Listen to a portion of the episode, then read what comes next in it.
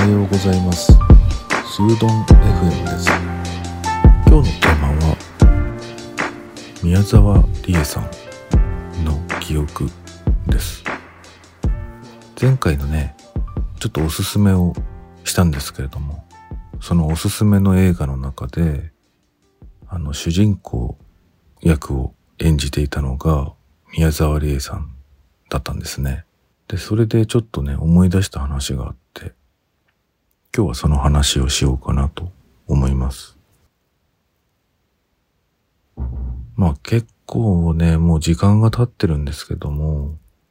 実はね、一回だけ宮沢りえさんをね、至近距離でお見かけしたことがあるんですよね。本当に昔ですけどね、15年ぐらい前かな。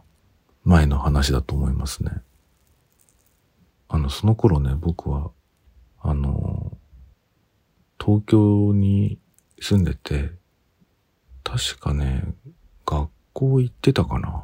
大学行ってたか、大学卒業したぐらいの年だと思うんだけど、あの、大学を卒業するとね、なんかめっきり、その大学時代の友達とは遊ばなくなっちゃう時期っていうのがあるんですよね。まあみんな働き出してっていうことだとは思うんだけど。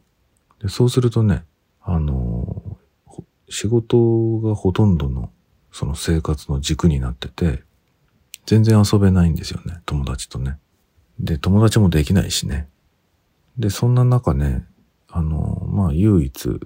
同郷っていうのかな。同じ故郷の友達が、まあ、すごく近くにいることが分かって、で、まあその子がね、あの、あるお店でね、まあコックみたいなことをやってたんですよね。で、まあその子が、だいたい夜10時とか、遅くてもね、12時ぐらいに終わるんですよ。だから僕は、その終わる時間を見計らってね、そこのお店にね、飲みに行って、で、その彼、友達が終わるのを待って、で、それからどこかに遊びに行くっていうのがね、結構週末のなんかサイクルになってて、よく遊んだんですよね。でね、そこのお店にね、気づいたら目の前に宮沢りえさんがいたんですね。あの、まあ普通のお客さんっていうか、あの一般の人たちと同じような感じで目の前にいたんでね。まあびっくりしましたね。やっぱりテレビでしか見たことないような人が目の前にいるとドキッとするんですよね。何もできない。その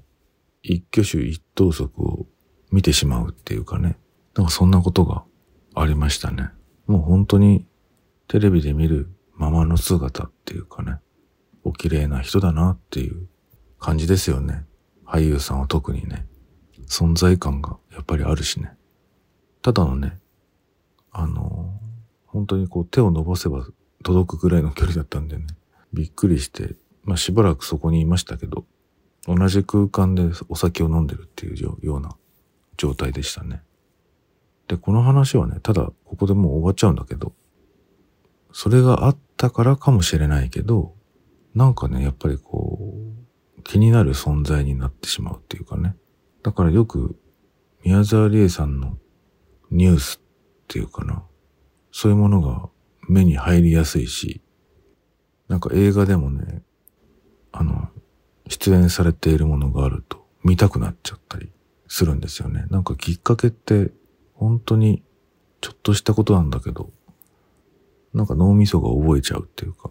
そういうことってありますよね。で、この間、その、胃を沸かすほどの熱い愛っていう、ちょ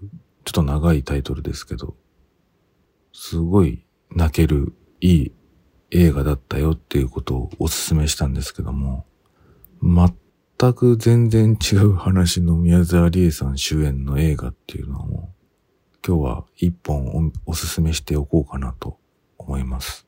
えっ、ー、と、神の月っていう映画ですね。あの、映画って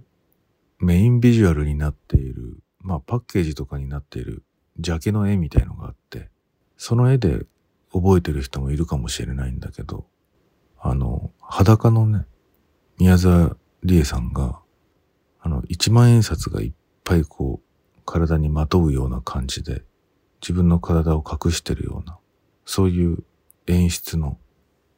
ジャケットで、結構インパクトがあって、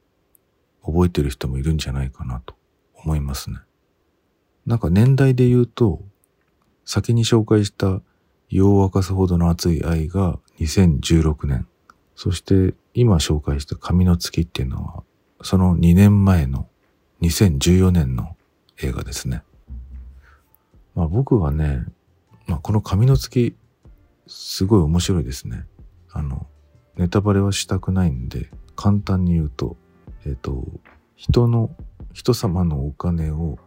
横領してしまうっていうお話ですね。で、それはまあさておきね、僕がね、一番初めにね、宮沢りえさんの、あの、